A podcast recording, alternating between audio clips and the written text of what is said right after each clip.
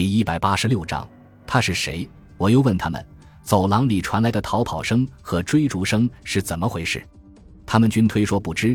其中有一位护士甚至还说那是我睡眠不足而产生的幻听，根本没有发生过那样的事。其实我也不想让自己陷进这些令人不快的事中，但是我心中的疙瘩一天不解，我就一天无法忘记。这天下午。我正在房间里阅读好友的来信，这时门口传来了轻轻的敲门声。我循声望去，只见一位年轻人站在门口。他头发光亮，蓄着八字胡，上身穿着一件洁白的夹克，手里还提着一个褐色的小箱子。先生，我是医院的理发师，请问您要理发吗？他客气地问。我犹豫了一下，说：“现在我有点忙，这样吧。”等过一两天，我再和你联系。好的，先生，过一两天我再来。他友善的点点头。他刚一离开，我就有点后悔了，觉得应该让他留下来。首先是我的头发确实很长了，应该理个发；其次，我可以从他那里打听一下另一位理发师的消息，也就是吓了我两次的那个家伙。当然，我希望他永远不要再出现了。在接下来的日子里，我的病情恢复得很快。已经能下床活动了。一天下午，我乘着轮椅到院子里晒太阳。正当我坐在温暖的阳光下发呆时，迎面走来了一位医院的保安，我就招呼他过来和我聊聊天。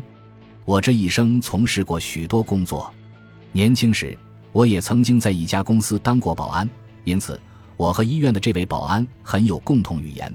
我们就坐在阳光下愉快地聊了起来。渐渐的。我们聊天的话题转到了前不久死去的那两位心脏病人上。我很快注意到，这位新认识的保安朋友似乎开始顾左右而言他，而且还显得很不安，不时地看看周围是否有人在听我们的谈话。在我的一再追问下，他最后终于靠近我，压低嗓音说：“我可以告诉你真相，但你必须保证守口如瓶。放心吧，我可以用人格担保。”绝不向他人吐露一个字，我向他发誓说。他点了点头，思索良久，似乎在考虑该如何开头。就说说他们是怎么死的吧。我提醒他。好吧。那两位病人的死状非常怪异。他回忆说，他们死时都面露恐惧之色，两眼圆睁，肌肉扭曲，仿佛在死前看到无比恐怖的景象。那么。走廊里的脚步声是怎么回事？我好奇地问。这就是另一件令人匪夷所思的事了。他说，当医护人员闻声赶去时，都看见一个矮个子的家伙，手里提着一个黑色的口袋，迅速逃离现场。在第二次时，我也亲眼目击了，甚至还追赶了一段路。听到这里，我觉得心脏跳动的速度越来越快。我用颤抖的声音说：“你可曾看清他的长相？”很可惜。我只看到了他的侧脸。那个保安说，那个人又瘦又小，穿着一件薄薄的羊驼的夹克，手上还拎着一个破旧的黑口袋。我从他脸的侧面看上去，什么表情都没有。哦，对了，他的眉毛又浓又黑，果然是他！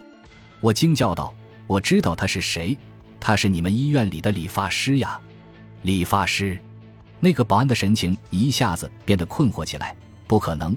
医院里的理发师是一个年轻人，留着八字胡，穿白色外衣。他是这家医院唯一的理发师，再没有第二个。这下该轮到我困惑了。我眨了眨眼睛，又问：“你看见那个人后来逃到哪里去了？”保安拖着下巴说：“哦，他第一次出现时我没看见，但他第二次出现时，我正好在一楼巡视，看见他从梅尔先生的房间逃出来。我立刻追了上去，可他顺着防火通道跑了。”你没追上他？没有。保安摇了摇头。这家伙的身手太敏捷了，就像一只兔子。